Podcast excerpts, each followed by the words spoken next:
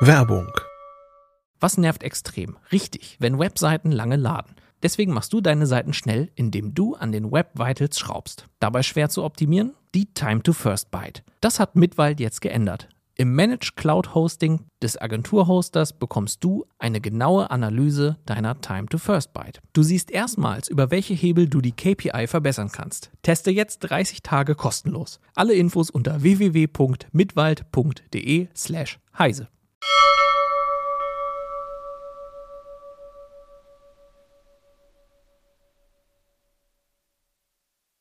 Den Raspi 5 könnt ihr nicht nur passiv kühlen und als Media Center benutzen, sondern er funktioniert auch als Virtualisierungsserver.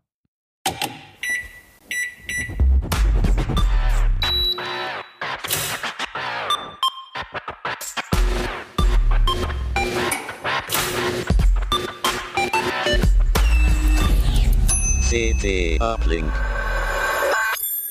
Hallo und herzlich willkommen zum CT Uplink an Samstag, dem 20. Januar 2024. Mein Name ist Jan Schüssler und wir sprechen heute über Software und zwei Stücke Hardware für den Raspberry Pi 5. Dafür habe ich drei Gäste ins Studio eingeladen. Dennis Schirmacher hat sich angeschaut, wie gut der Media Player Kodi auf dem Raspberry Pi 5 läuft. Moin Dennis. Moin. Christoph Windeck hat ein passiv gekühltes Gehäuse dafür getestet und einen SSD-Adapter. Moin. Hallo Christoph. Und dann ist noch Niklas Dirking dabei. Hallo Niklas. Hallo, danke für die Einladung. Hat sich mit Virtualisierung auf dem Raspi befasst, konkret auf Raspi 4 und 5 und äh, kann dann auch ein bisschen erzählen, wie denn eigentlich der Stand beim Raspi 5 derzeit aussieht. Dennis, kann Kodi auf dem Raspi 5 mehr als auf dem Raspi 4? Ähm, nö, eigentlich nicht. Sehr gut. Das hat, das hat, ja, das hat mich auch echt ein bisschen überrascht, weil als der Raspi 5 angekündigt wurde, da stand dann immer, der äh, unterstützt jetzt offiziell HDR und so weiter. Also das ist dieses High Dynamic Range, ne, was du bei 4K-Inhalten meist auf der Blu-ray hast. Also du hast dann bei der Filmwiedergabe einen erweiterten Farbraum und erhöhtes Kontrastverhältnis. Und dann dachte ich mir die ganze Zeit, hä, wie jetzt Raspi 5 HDR? Ich habe doch einen Raspi 4 schon seit glaube, zwei Jahren im Einsatz zu Hause und damit gucke ich auch schon 4K HDR-Filme. Und dann war ich erstmal, wie gesagt, total verwundert. Und dann habe ich rausgefunden, dass er ist jetzt der Raspi 5 wohl HDR offiziell unterstützt, aber der Vierer kann es auch schon. Also deswegen ist eigentlich die 4K HDR-Wiedergabe auf dem Fünfer nach meinem Test, also ich habe keine Unterschiede feststellen können zum, zum Vierer. Es ist auf beiden Raspis sehr, sehr gut. Es sieht auch, also sieht gleich aus quasi. Ja, absolut. Also ich hab, und, ja, genau. Ich habe auch so ein paar AB-Tests gemacht, wo ich dann einmal die 4K Blu-ray, also quasi das reine Quellmaterial als, als Referenz hatte. Und dann habe ich mir den gleichen Film ähm, auf dem Raspi 4 äh, angeschaut und auf dem 5er und also ich konnte jetzt, also ich hatte auch dann extra einen Fernseher, der farbkalibriert war und so weiter, damit da jetzt alle Faktoren irgendwie stimmen. Und ich konnte da jetzt mit dem Auge, konnte ich keinen Unterschied feststellen. Also es sah komplett sehr, sehr gut, sehr brillant und sehr identisch aus. Gibt es denn trotzdem einen Vorteil beim Raspi 5? Also Performance hätte ich jetzt gesagt. Also es ist bei der Filmwiedergabe, die 4K-Filme, die liegen meistens im HEVC-Codec vor, ne? also das H265. Und Der wird auch auf beiden Raspis in Hardware dekodiert. Ne? Das heißt, du hast so, so gesehen, hast du, wenn der Film dann läuft, hast du keine, also fast gar keine CPU-Last, ne? weil das alles in einem extra Hardware-Chip dann dekodiert wird. Da war jetzt auch beim, sag ich mal, ich hatte die Filme auf einem NAS liegen mit einer NFS-Freigabe, also übers Netzwerk mit Kabel angebunden. Und da hatte ich dann auch beim Spulen oder Springen durch einen Film oder Start, Stopp, hatte ich jetzt auch eigentlich keine Unterschiede festgestellt. Ne? Was eventuell ein bisschen flotter war, weil der Raspi 5 ist ja schon, hat ja schon auf jeden Fall auf mehr Leistung ne, als der Vierer, mh, dass vielleicht die Menübedienung ja so ein Ticken flüssiger von der Hand ging halt. Ne? Aber ich sag mal, es war jetzt kein, ähm, kein Grund, wo ich mir denke, also um es kurz zu machen, ich habe den Vierer immer noch im Einsatz und hatte den Fünfer ja kurz zum Test im Einsatz zum 4K-Filme gucken und ich vermisse den Fünfer jetzt nicht, ne, weil der Vierer macht seinen Dienst, äh, der läuft einwandfrei und ist alles gut. Ne? Ist ja aber auch eine interessante Aussage für alle, die äh, Kodi bislang auf dem Raspi 4 benutzen. Man muss nicht umsteigen auf dem Raspi 5, weil Nee. man wird keinen gesagt, Vorteil davon haben. Genau, ich habe keinen Grund gefunden, weder Geschwindigkeit noch Bildqualität und äh, Tonqualität auch nicht. Also es werden alle gängigen Codecs bis, äh, haben wir auch getestet, bis Dolby Atmos, also wo du quasi noch neben den Surround-Lautsprechern die Höhenlautsprecher auch noch drin hast, also diese Ebene. Das wird auch alles per Pass-Through komplett komplett durch, durchgeleitet halt. Ne? Also du hast sowohl mit dem Vierer als auch dem Fünfer in puncto Media Player unter Heimkinobedingungen, also Projektor, großer Fernseher, Surround-Anlage, hast du eigentlich die perfekte Wahl. Ne? Und genau, was auch noch spannend ist, beide sind äh, bei der Leistungsaufnahme auch äußerst genügsam. Ne? Also wenn du quasi den Film schaust, habe ich mit einem Leistungsmessgerät gemessen, frisst der Raspi 5 dann so, so zwischen 5 bis 6 Watt. Ne, also das ist nix. Ich hatte jetzt gerade noch mal die PS5 Slim im Test äh, und wenn die eine Blu-ray abspielt, ja, da bist du so bei 80 bis 90 Watt. Das ist dann Holla, okay. Klar, die PlayStation muss noch mehr im Hintergrund berechnen. Du kannst natürlich mhm, auch einen stationären ja. Blu-ray-Player nehmen. Da habe ich jetzt gerade keinen Referenzwert. Ja, aber ich würde sagen 15 bis 18 Watt. Genau, ne? da hast, bist du auch so zwischen 10 und 20 Watt auf jeden Fall. Ne? Und ich meine, mit 5 Watt äh, irgendwie so ein 4K Film ultra hoch aufgelöst mit super brillanten Bildern, total äh, klare Bildqualität, ist es perfekt. Das ist schon irgendwie geil, ne? wenn das äh, mit 5 Watt kann man sich kaum vorstellen. Ne? Na ja, gut, das meiste frisst ja in dem Fall der Fernseher. Ne? Ja klar. Der braucht der dann 120 absolut, Watt oder ja, so, klar. wenn der dann das, mit vollen Kontrasten das und ist, voller das Helligkeit. Ist klar, ne? richtig, richtig, ja, genau. Man könnte ihn also, sehr elegante Überleitung äh, zu Christophs Thema, man könnte ihn trotzdem auch sehr gut passiv kühlen in einem äh, Genau, also ich hatte in meinem Test hatte ich den im offiziellen Raspi-Gehäuse, wo ja auch ein Lüfter dabei ist, Mhm. ne? aber zum Glück äh, ist der Lüfter ja Temperatur geregelt in diesem offiziellen Gehäuse.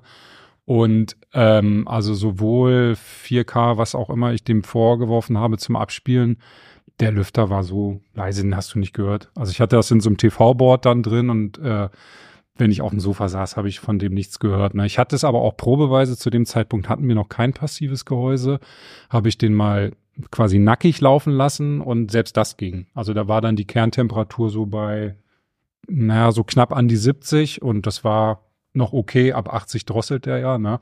Also ist jetzt auf Dauer nicht zu empfehlen, aber es hat funktioniert. Und Nee, ist deswegen, egal, das kann er ruhig machen. Ja, Das stört okay. ja nichts. Dann ja. Also der mit dem Prozessor ist, also, der drosselt sich ja, wenn er zu heiß wird. dann, also der geht dann nicht schützt kaputt. er sich, dann schützt er sich, Genau. genau. Ja, also passiver machen. Betrieb auf jeden Fall möglich. Ne? Ja. ja. Lei- Leidet das Material nicht trotzdem schneller, Nee. wenn ich den Ja. dauerhaft bei 80 Grad? Also man sagt tendenziell, dass verschleißanfällige elektronische Bauteile pro 10 Grad sich die mehr äh, Betriebstemperatur, die sich die Lebensdauer halbiert. Da Mhm. gibt's schon so eine Theorie, aber das geht nicht bei minus 30 Grad los oder so, ist ja Quatsch. Also, Ja, ähm, okay. also das gilt mehr so für so Kondensatoren, die kaputt gehen können.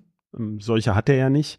Und bei den Halbleiterchips ist es so, ähm, das ist schon so eingestellt und auch, ich meine, das ist ja im Prinzip ein Smartphone-Chip und wir alle wissen, dass Smartphone-Chips relativ warm werden. Ähm, die äh, werden ja ihre Wärme gar nicht los in den engen Gehäusen. Ähm, Flash-Chips zum Beispiel, die können gut 90, 95 Grad warm werden. Ähm, das hängt also vom jeweiligen Chip ab. Ähm, ich denke, da die das ja auf 80 äh, Grad Drosselpunkt festgelegt haben, äh, kommt man damit gut klar. Also 85 kann der ab. Es gibt auch Chips, ähm, die äh, auch Rechenchips, die höhere Temperaturen vertragen. Also kann man nicht pauschal sagen. Aber bei 70 Grad sehe ich eigentlich überhaupt kein Problem. Du hast ja ein spannendes Stück Hardware äh, angeschaut für Ja. die CT2 2014. Äh, 2024. Ja, 2014 wäre Ja, vielleicht ein bisschen. da war der Raspi noch zwei, glaube ich, gerade Ja. da oder Ja, so. ja, oder? stimmt, der genau. eins kam glaube, 2012. ne? Ja, ja, habe ich hier in der Hand. Also die äh, Zuschauer an den TV-Geräten können das jetzt sehen. Und äh, das ist so ein Passivkühler, von dem Dennis gerade erzählt hat. Das heißt, oder ein Passivgehäuse. Das heißt, da steckt ein kompletter Raspi drin. Ich habe es jetzt ja mal einmal rundherum gezeigt. Hier sind die diversen Anschlüsse. Und ich schraube es mal auf, damit man versteht, wie es funktioniert. Denn die Schrauberei, das ist das Nervige daran. Also das Gehäuse ist übrigens nicht teuer. Das kostet, glaube ich, unter 20 Euro, so ein Mhm. Gehäuse. Das ist einfach ein Stück Aluminium, äh, ähm, Profil sozusagen, beziehungsweise wahrscheinlich ist das, wie nennt man das denn, die, die Fertigungstechnik? Das ist wahrscheinlich gegossen oder gepresst oder Ja, sowas. so- Rest, glaube ich, oder? Oh, Rest, für, ja. für 18 Euro? Ja, das stimmt. ist Nee, eben die Frage. Also ich glaube, die Ja, bauen ja. schon eine muss- Form. Ja, Ja. ja. Ein Druckguss, irgendwie So, sowas. und jetzt muss ich wahrscheinlich. Vorsicht, nämlich mein privates, weil das Testgerät, was ich haben wollte, wurde nicht geliefert. Hm. Ähm, die haben immer nur die Okay. Lieferung verschoben und die konnten liefern. Ich muss das jetzt mal ganz vorsichtig hier auseinanderziehen, weil ich mir, will mir nicht die Wärmeleitpads versauen. So habe ich jetzt schon. Also Hier sind lauter wie so kleine Kaugummis drin. Also ich halte mal den Raspi ohne daneben, deswegen habe ich den auch extra mitgebracht. Hier sieht man eben die glänzenden Oberflächen der Chips. Wichtig ist eigentlich hier der silbrige mit dem Heatspreader. Die machen jetzt hier auch solche ähm, Wärmeleitpads auch auf den Grafik, ach, ich sag Grafikchip, nein, auf den Speicherchip, also LPDDR4 ist das ja, und auf diesen ähm, im Grunde Chipsatz-Chip, der ja so ein bisschen der Trick am Raspberry 5 ist. Ähm, das ist aber meiner Meinung nach nicht wirklich nötig. Also der, die eigentliche Wärmequelle ist eben der ARM Prozessor da drin. Und deswegen muss man halt, also die Montage ist wirklich etwas fummelig. Man muss dann diese Pads abziehen. Da hat man auch nur einen Satz dabei. Ne? Äh, und äh, die sind relativ dick, was ähm, sich, glaube ich, viele Leute nicht klar machen. Also dicke Wärmeleitpads sind eigentlich totaler Quatsch. Man will natürlich, eigentlich sollen die Wärmeleitpads nur die ähm, kleine Unebenheiten oder Luftblasen mhm. rausnehmen. Eigentlich macht man Wärmeleitpaste möglichst dünn drauf und nicht riesige, dicke Kaugummis ähm, die dann die Wärme gar nicht so gut leiten. Ja, eigentlich ja. nur die Zwischenräume im Material auffüllen. Ne? Das Ganz genau. Passte eigentlich der Und Gedanke. hier ist auch noch, weswegen das interessant ist, da reinzugucken, hier ist so ein Schlitz im Gehäuse, dass man diese GPIO-Leiste mit einem kurzen Stück Flachbandkabel noch rausklappen könnte. Ah, okay. Das ist ganz geschickt gemacht. Und dann setzt man das drauf. Also auf dieser Seite, auf der Oberseite, wo auch die Kühlrippen sind, sind lauter solche Klötzchen, sag ich jetzt mal. Also die sind aber mit dem Material hier fest verbunden. Und die leiten da eben die Wärme ab und deswegen auch die Kaugummis, das muss dann da genau passen. Ich habe es, glaube ich, genau falsch rum. So, das setzt man so zusammen, das ist nicht weiter schwer. Und jetzt muss man hier diese vier Schrauben reindrehen und die muss man auch ordentlich anziehen, damit das eben mhm. gut mhm. raufdrückt. Ja. Und das mhm. ist alles. Ja. Also und ich, ich habe übrigens ähm, den Vierer Raspi habe ich schon seit Jahren in einem passiven Gehäuse genau. im Betrieb. Machen viele Kollegen, ne? Einwandfrei, also ja. überhaupt kein Thema. So, und jetzt ist eben das Problem, wie bewertet man das? Denn es passiert Folgendes. Für das, was Dennis gerade gesagt hat, ist das super. Also diese mittlere Last, die schafft das Gehäuse gut. Oder auch, sagen wir mal, den Desktop-Einsatz. Ne? Viele Leute, vielen Leuten ist ja überhaupt nicht klar, dass du beim moderner Prozessor schläft zwischen zwei Tastenanschlägen komplett ein. Ne? Also in, in Word mhm. beispielsweise. Auch egal, wie man, wie schnell man tippt. Ähm, das ist bei diesem Prozessor jetzt vielleicht etwas weniger, weil er ja etwas schwächer ist als jetzt so ein moderner Intel-Prozessor. Aber also das Desktop-Betrieb stellt keine große Herausforderung dar. Und für das Video hat er ja Hardware-Beschleuniger. Allerdings außer beim Raspberry 5 für MPEG 4. Das ist zum Beispiel schon so ein Problem. Da geht mhm. nämlich die Last deutlich hoch. Mhm. So, und jetzt haben wir ja schon mehrfach gesagt, Drosselpunkt 80 Grad. Das heißt, es geht immer darum, ich will die, Vor also ich will, dass der Prozessor nicht überhitzt. Aber das macht er ja eigentlich nicht, weil dann drosselt er sich. Das heißt, warum will ich überhaupt kühlen? Ich will kühlen, um die volle Leistung des Prozessors nutzen zu können. Denn wenn er sich drosselt, hat er ja nicht die volle Leistung, logischerweise. Deswegen der Name. Und ähm, der Grenzpunkt ist eben, wenn ich den jetzt wirklich unter Dauerlast setze dann ist der nach einer halben Stunde oder 20 Minuten ist der auch bei 80 Grad und drosselt dann auch. Ja, also das ist keine Lösung. Also wenn ich den Raspi 5, ich formuliere es mal so, wenn ich den Raspi 5 wirklich ständig unter Volldampf habe, wo mir jetzt aber gar keine Anwendung für einfällt, dann ist das nicht das richtige Gehäuse. Dann ist die Lüfterkühlung besser. Mhm. Wenn ich aber so eine mittlere Last habe oder das, was du gemacht hast, dann ist das super. Das funktioniert wirklich gut. Aber ich habe auch noch ein paar Nachteile. Ich habe extra meine Micro-SD-Karte hier mitgebracht. Das ist eben nicht super präzise gemacht. Das ist ein ziemliches Gefummel, die jetzt hier noch dazwischen reinzustecken und vor allem wieder rauszukriegen. Das ist also hier, das passt nicht ganz. Ähm, das ist jetzt eins, das habe ich bei Amazon gekauft. Und ähm, der zweite Punkt ist, ich komme natürlich mit diesem Flachbandkabel jetzt an die GPIO-Anschlüsse ran. Aber äh, zum Beispiel Power over Ethernet hat, also diesen Aufsatz, mit dem ich den fremdversorgen kann, der passt hier in das Gehäuse natürlich gar nicht mhm. rein. Also alles, was oberhalb des Raspis ist, ist natürlich eingeschränkt. Kann das nicht, kann jetzt nicht hier an jeden, an jeden Pin dran. Welche Pins habe ich hier noch? Ja, hier diese MIPI-Anschlüsse, äh, Power over Ethernet. Ja, man könnte noch diese kleine Zusatzbatterie reinwerfen. Der Raspi 5 hat hier jetzt einen Anschluss für eine Echtzeit-Uhr-Pufferbatterie. Das würde wahrscheinlich noch passen. Aber soll ich gleich überleiten zum nächsten Thema? Gerne. Ja. ich sehe es schon. Äh genau, jetzt kommt nämlich der Punkt. Es gibt ja jetzt diese tollen Zusatzplatinen, die haben wir ja jetzt in diesem Heft noch nicht, kommen im nächsten Heft äh, getestet. Das ist hier so eine, so eine Adapterplatine, die, wo man einfach eine, eine M2 SSD aufstecken kann. Und zwar, es muss eine mit PISA Express sein. Also es gibt die auch mit SATA, aber der kann nur PISA Express, also NVMe wird das auch oft genannt. Die passt hier so drauf. Also hier kann man sie so abmachen. Und der Witz ist, eigentlich übersetzt die Platine das Ganze nur auf dieses Kabel Dings hier. Das ist so ein ganz flaches Folienkabel, nennt man die auch. Bisschen steif hier, man sieht das so. Und für diesen PCI Express Anschluss hat der Raspi hier einen Anschluss, der Raspi 5. Das ist eben einer der Unterschiede zum Raspi 4. Also hier ist eigentlich eine PCI Express X1 Schnittstelle dran, nur nicht im Format einer PCI Express Karte. Und das macht es so schwer, weil das mechanisch gar nicht geht. Der Raspi ist ja kleiner als eine PCI Express Karte. Und jetzt hat man diese Adapterplatine. Und wo kommt die jetzt hin? Also ich versuche es mal hier reinzuhalten und das so zu zeigen. Die hängt jetzt hier unten drunter. Es gibt auch einen Adapter für oben drüber. Der eine heißt Bottom und der andere Top. das ist, also die Raspberry Pi Foundation, nein, die Raspberry Pi Limited will sowas auch liefern, haben es aber noch nicht. Und das ist eine polnische Firma, die nennen sich Pineberry Pi und die kann schon kleine Stückzahlen liefern.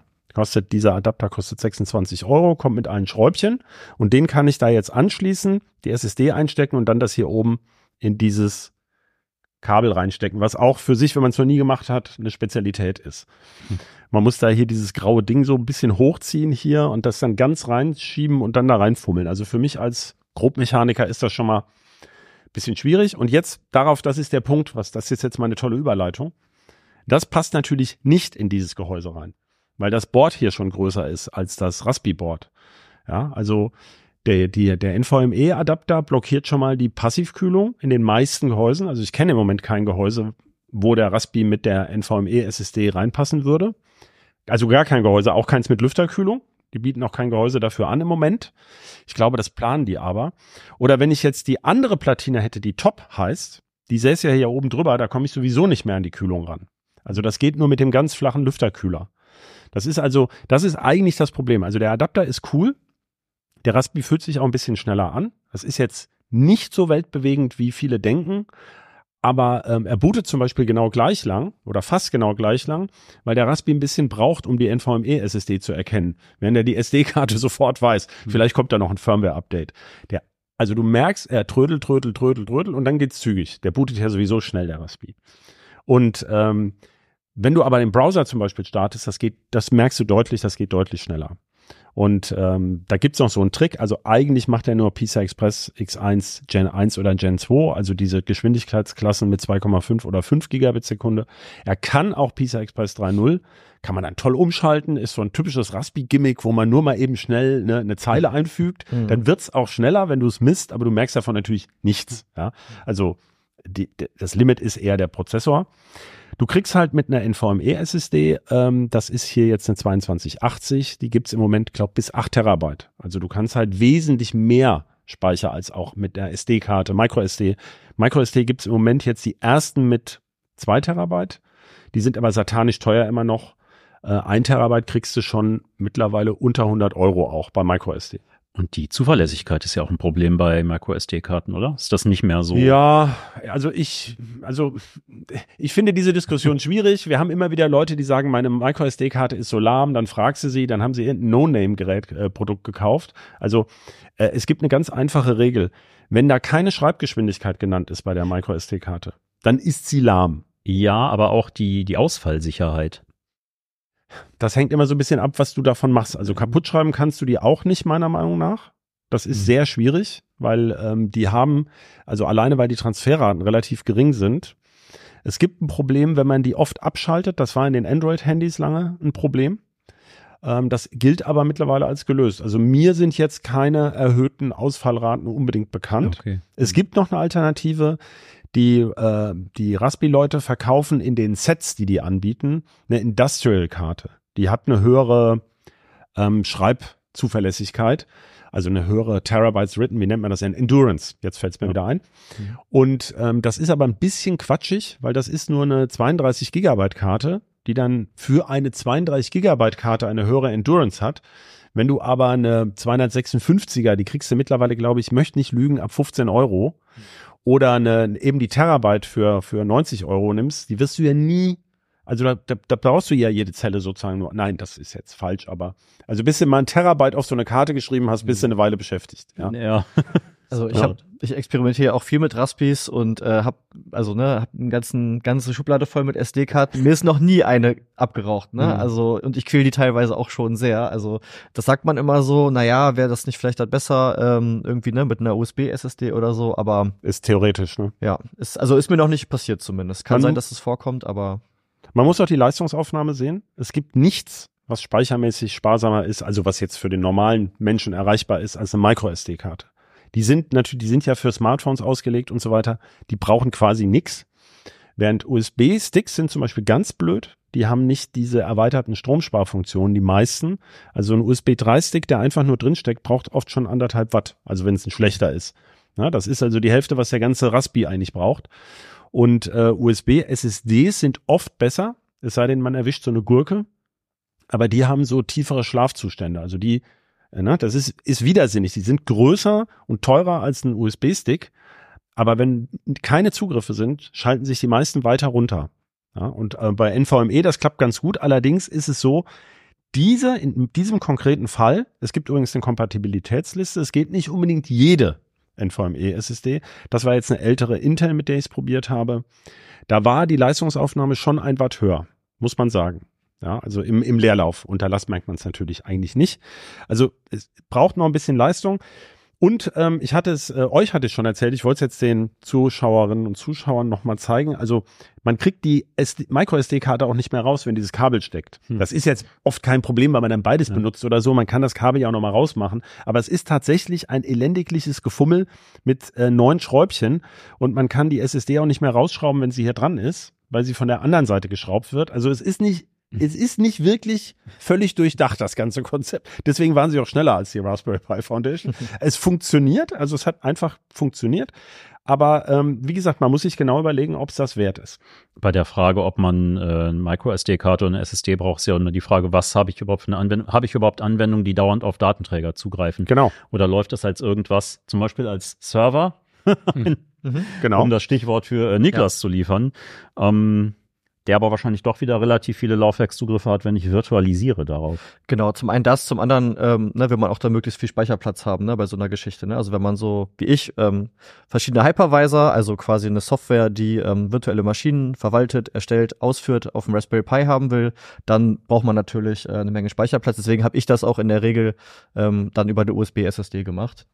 Mir ist völlig klar, dass man und warum man Docker benutzt auf dem Raspberry Pi. Warum will ich komplette VMs betreiben? Naja, es gibt manche Anwendungsfälle, ne, also ich würde auch immer sagen, wenn man, wenn es einem jetzt darum geht, eine Webanwendung oder andere Software in Eigenregie zu betreiben, irgendwas Self-Hosting-mäßiges, dann ist Docker erstmal immer die erste Wahl. Aber manchmal gibt's halt Anwendungsfälle, da muss ich halt schwere Geschütze auffahren.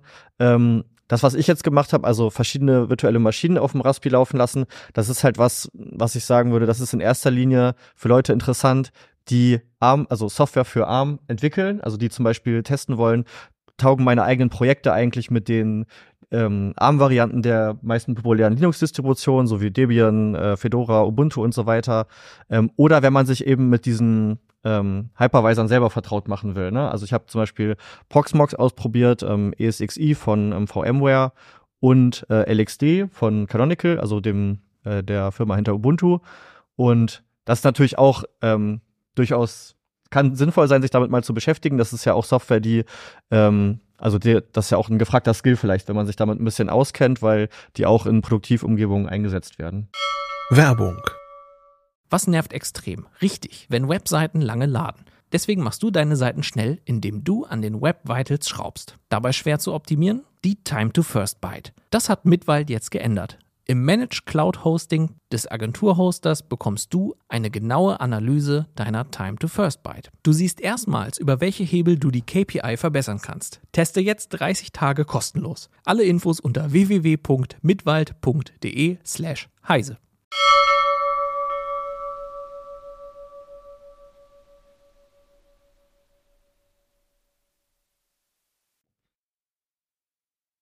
Das funktioniert auch schon mit dem Raspi 5. Also, ähm, als ich den Artikel geschrieben habe, das war jetzt kurz vor Jahreswechsel, da habe ich das schwerpunktmäßig auf dem Raspi 4 ähm, ausprobiert. Und äh, man muss noch mal dazu sagen, ne, also das ist alles eine sehr experimentelle Geschichte. Also bei den Proxmox zum Beispiel, es gibt keine offizielle ähm, Proxmox-Version ähm, für die ARM-Architektur. Das sind alles ähm, Community-Projekte. Ne? Ähm, und zum Beispiel bei Proxmox ist es halt so, ähm, dass ich halt normales ähm, Debian installiere. Da muss ich die ähm, die ähm, Quellen eines Proxmox-Port äh, einbinden und ähm, genau kann dann sozusagen Proxmox äh, drüber installieren. Ähm, und ähm, genau auch bei dem ähm, äh, VMware ESXi und bei ähm, äh, sorry, ich habe Entschuldigung, ich habe kurz den Faden verloren. Kannst du noch mal kurz ähm, die Frage stellen? Wie Ja, das ja. mit dem Raspi 5 ist. Also Ah ja, genau. der Support Sorry. ist da ja noch ein bisschen wackeliger als beim Ge- so, äh, selbst Genau, das noch meine, wackeliger. ich meine Ja. nämlich, um das, weil das VMware ASXi war doch für Mhm. Raspi 4 eigentlich so quasi offiziell. Das kam doch Genau. von, von, von VMware selbst. Genau, ne? das kam von ähm, äh, ähm, VMware selber. Ähm, und da musste man nur bei älteren Raspis, äh, musste man einmal das EEP-ROM äh, aktualisieren, Ah, ne, für diese okay, UEFI-Firmware, ja. weil das braucht nämlich UEFI, Ja. äh, um zu starten. Ähm, genau, beim Raspi 5 ist es jetzt so, da gab es zu dem Zeitpunkt, als ich mir das angesehen habe, gab es noch keine UEFI-Firmware. Ähm, jetzt gerade, ne, das, da hast du ja auch neulich drüber geschrieben, Ja. gibt's ähm, aus diesem ähm, Windows für den Raspberry Äh, ja, WOR-Projekt, ne? genau, die köcheln gerade eine UEFI-Firmware. Aber für ist noch nicht Raspberry 5. fertig, oder hast Es du ist das? noch nicht fertig. Ja. Es ist noch nicht Ja. fertig. Aber ich habe jetzt auch gerade noch mal vor der Sendung geschaut. Es gibt jetzt die ersten Leute, die mit Ah. den ersten experimentellen Versionen davon, also Version 0.2, Ja. ähm, genau, auch das äh, ESXi für den Raspberry 5 zum Laufen bekommen. Cool. Da müssen wir ja sofort ran. Da müssen wir noch gleich wieder ran. es gibt allerdings ein paar Einschränkungen. Ähm, zum einen funktioniert nicht PCIe, was Oh. schade ist, weil das will ich natürlich Genau. gerade auf einem Virtualisierer schade, ganz schade, gerne schade. haben. Und ähm, äh, der Ethernet-Port vom Raspberry 5 funktioniert auch noch nicht. Ne? Das heißt, Ja, ich ist ja muss mir super. dann mit einem, Genau die beiden Sachen, Genau, die man für den. Server haben wollte. genau, ich muss mir dann also mit einem äh, Ethernet auf USB-Adapter behelfen. Oh Gott. Ist jetzt natürlich nicht die, die Optimallösung. Ja, es ne? hört sich noch, äh, Genau, also das ist, das ist nochmal, auf dem Raspberry 5 ist Ja. das Ganze nochmal ein Stück experimenteller als ohnehin schon. Ähm, mit der Ausnahme des ähm, Hypervisors äh, LXD, den ich mir auch angesehen habe, der lief auf dem Raspberry 5 auch schon ohne Probleme. Ne? Also Ubuntu 23.10, ähm, also Ubuntu war eine der ersten Linux-Distributionen, die auch Support für den Raspberry 5 ähm, hatte. Und ähm, genau, da läuft halt dieser LXD-Hypervisor, der funktioniert da schon, da kann man loslegen und kann verschiedene Linux-Distributionen parallel auf einem Raspberry 5 betreiben. Eine Frage hätte ich dazu. Ja. Hattest du jetzt auf dem Raspberry 5 das mit dem Lüfter dran oder ohne einfach, hast gesagt, ist egal, hat Nee, ich hatte den Lüfter dran und der Ja. war auch laut. Also genau, der, weil Ubuntu regelt noch nicht so gut. Genau. Ne? Da fehlt so Ja. ein, also die machen das irgendwie in diesem Raspberry Pi OS in Software Ja. Mhm. oder zumindest tut die Software was dazu, dass die Mhm. Regelung geht und das geht unter Ubuntu noch Ja. nicht. Die Das Erfahrung heißt, das ich auch ist zum gemacht. Beispiel doof. Also man kann auf, also das gilt ja natürlich nur für den Raspberry 5 bisher, ähm, wo man den Lüfter halt gerade für solche Experimente, also wenn da wirklich viele Sachen laufen, das wäre so ein Fall, wo ich sagen würde, hm, da ist man dann vielleicht doch schnell bei der Lüfterfraktion Mhm. oder müsste zumindest in so einem Passivgehäuse mal gucken, wenn man das zu Hause macht und dann dauernd in die Ecke stellt, ob das geht, ne? Ach so, das wollte ich noch dazu sagen bei Mhm. diesen Geschichten. Ich habe natürlich, wir haben ja ähm, Januar, ich habe ich hab das im Dezember gemessen, ähm, ne? und mit den 80 Grad, weil wir über die 70, 80 Grad Mhm. gesprochen haben. Im Hochsommer in der Dachgeschosswohnung, wo ich 28 Grad habe, bin ich natürlich automatisch 5 Grad näher als das, was wir jetzt gemacht haben Klar. bei Passivkühlung. Mhm. Ja, muss man sich immer klar machen. Also bei der Passivkühlung, wenn man das so machen wollte, Mhm. weil es einen nervt mit dem Ubuntu, mit der Lüfterregelung, Ja. würde ich dazu raten, nochmal hinzugucken.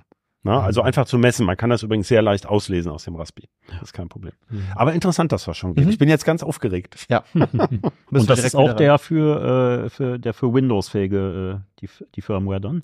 Äh, da kann Christoph, glaube ich, ein bisschen mehr zu sagen, wie es mit Windows aussieht. Naja, wenn das die jetzt von dem Windows on Der ARM, Mario Bar ja, äh, ach, dieser, der ist Rumäne, ne? Ist er. ja, Ja, dieses WO. Balanica, ja, ich Ja. spreche seinen Namen wahrscheinlich Es hört sich wie. Balenciaga-Schuhe ja, an, aber es ist es nicht, ja. genau. Ich habe mich auch gefragt, wie man es spricht. Ähm, ja, das ist, also es gibt auch eine offizielle UEFI-Entwicklung sozusagen, oder halboffiziell, da machen jedenfalls sehr hochrangige ARM-Leute mit, weil der Raspi das billigste, und du hast es gerade schon gesagt, Niklas, Developer-System für Mhm. moderne Cortex-A-Kerne ist. Ne? Also der, der Raspi ist ja als quasi aus Entwicklersystemen entstanden. Also was heißt, was ist ein Entwicklersystem? Das sind so Musterplatinen für Leute, die zum Beispiel das in irgendeine Industriesteuerung einbauen wollen. Ne? Diese ARM-Kerne. Und die Dinger kosten also unter 150, 200, 300 Euro, siehst du selten welche. Und Natürlich, und das gehört auch zur Erfolgsgeschichte des Raspberry Pi, gibt es wahnsinnig viele ARM-Entwickler, wie Mhm. du schon gesagt hast, die jetzt da das Ding natürlich nutzen. Und manche Anwendungen, das Server-ARM braucht UEFI. Ja, also diese, diese Ja. ganzen Cloud-Server von Ampere Computing und so weiter, die booten auch mit UEFI und deswegen hat ARM selber ein Interesse da, ein UEFI drauf zu kriegen. Die haben sich aber noch nicht geäußert. Und dieses Windows on A UEFI ist von dem offiziellen UEFI für den Raspi 4 schon abgeleitet. Mhm. Der hat ein paar Features und so Treiber dazu programmiert, damit das mit dem Windows besser geht. Und der treibt das jetzt aber umgekehrt für den Raspi 5 vorwärts, weil der natürlich das Windows 11 da drauf kriegen will. Das geht auf dem Raspi 4 nicht mehr, weil es einen bestimmten ähm, Zusatzbefehl bei diesem moderneren ARM-Prozessor gibt, den Windows 11 nutzen möchte. Weil Windows 11 gibt es ja auch in der ARM-Version. Nicht kann man als Privatkunde kommt man da nicht so leicht ran. Also das kann man so nicht kaufen als Privatmensch, aber man kann die Testversion sozusagen installieren. Und äh, deswegen sind die an diesem Projekt dran, aber es hängen noch andere wichtige Sachen an dem UEFI. Ja, man könnte sich ein Windows 11 on ARM höchstens von einem anderen Gerät versuchen runterzuziehen. so Nein, als man kann Image dieses irgendwie, Image ne? irgendwie kriegen, aber Ja. du, äh, ähm, ich weiß nicht, wie das war mit den Lizenzcodes dafür, weil das war ja auch bei den äh, MacBooks das Problem. Die, äh, die MacBooks mit den M-Prozessoren sind ja auch ARM-Prozessoren und booten ja übrigens auch mit was UEFI-ähnlichem, um es Mhm. mal vorsichtig zu sagen. Und ähm, da kannst du natürlich jetzt zwar einen Virtualisierer draufpacken, aber nicht unbedingt einen x86-Emulierer, der jetzt ein x86 Windows da zum Laufen kriegt. Also es gibt zwar eine Emulation für x86-Code, aber unter macOS. Und da kannst du aber nicht ein komplettes Windows mit, also ein x86 Windows starten. Das ist also alles ziemlich vertrackt mit den verschiedenen Architekturen. Ja. Aber das ist ja im Grunde genau dasselbe, mit dem sich Niklas sozusagen rumgeschlagen hat, weil Ja. es ja hier immer um ARM geht. Genau. Spannend. Ähm, Dennis, Christoph, Niklas, ich danke euch. Habt ihr noch was, was ihr auf jeden Fall dazu sagen möchtet, wenn Leser, Zuhörer, Zuschauer sich für ein Raspi 5 interessieren? Kauft ihr auf jeden Fall eine, ein passiv gekühltes Gehäuse Also ich fand dazu. mit am besten, was Dennis gesagt hat, ähm, dass der Raspi 4 eben, der ist nicht weg vom Fenster sozusagen. Ja, ja. Also es ist der, wenn es wirklich um Rechen, reine Rechenleistung geht oder irgendwas, was ich bei PCI Express anschließen muss, ähm, ja, vielleicht sollte man noch ganz kurz Verschlüsselung erwähnen. Die ist beim Raspi 5 wirklich extrem viel schneller. Also wenn man das jetzt einen VPN-Zugang oder sowas damit machen möchte, dann der hohe Daten. Also wenn man nur mit WLAN daran will oder sowas, kann man es vergessen. Aber es gibt große Leistungsvorteile, aber wie gesagt, nicht jede Anwendung kann die nutzen. Es ist halt auch immer die Frage, was du machen willst halt, ne? Ich habe zu Hause auch noch einen Raspi Zero 2, da habe ich Pi-Hole drauflaufen, ne? diese Werbeblock-Geschichte und gleichzeitig noch einen Spotify Connect Client. Ähm, der liegt halt im Schrank in einem passiven Gehäuse, läuft auch seit Jahren, reicht völlig aus dafür. Das Teil kostet 20 Euro, ne? Also man Ja, muss immer wissen, was man will und was man für Projekte stemmen möchte. Ja, bei mir liegt zu Und- Hause einer mit einem ähm, auf einem Beo Create Verstärkermodul und der die verbrauchen beide zu ein Raspi 4 und die verbrauchen beide zusammen fünfeinhalb Watt. Mhm. Also solange man nicht wahnsinnig laut Vielleicht Musik noch der Schnäppchentipp, weil äh, ich weiß nicht, ob jetzt vielleicht viele sich einfach einen Raspi 5 kaufen, weil sie es machen. Ne? Und ihren Raspi 4 vielleicht gebraucht verticken, wer weiß es. Die, die kosten ja, die 4 Gigabyte Varianten von beiden kosten ja fast gleich. Ähm, Wäre vielleicht die Chance, dass man noch irgendwie einen günstigen Raspi 4 schießt und der dann für das Projekt auch reicht. Mhm. Kann gut sein, aber ich weiß nicht, ob die wirklich viel gehandelt werden. Ich denke, auch für die meisten Projekte ist der Raspi 4, den kann man noch gut hernehmen. Wenn man jetzt wirklich vier, fünf VMs auf einem Raspi laufen lassen will, dann sollte man schon zum Fünfer greifen. Also da, zumindest wenn dann auch äh, sowas wie PCIe Express, ähm, äh, wie PCI Express und ähm, Ethernet und so weiter, ne? Also dann würde ich sagen, dann ist gerade für Virtualisierung sollte man dann schon auch eher zum Fünfer greifen, weil das ist dann wirklich auch, ja, das sind sehr rechenintensive Workloads und da hat man dann auf jeden Fall was von. Ja, wie sieht's bei euch aus? Habt ihr Raspi 5 schon gekauft? Benutzt ihr Raspi 4? Wofür benutzt ihr sie? Ähm, schreibt uns gern, schreibt in die Kommentare oder schreibt uns direkt ans, an uplink.ct.de. Vielen Dank, dass ihr dabei wart. Bis zum nächsten Mal. Tschüss. Ciao, ciao.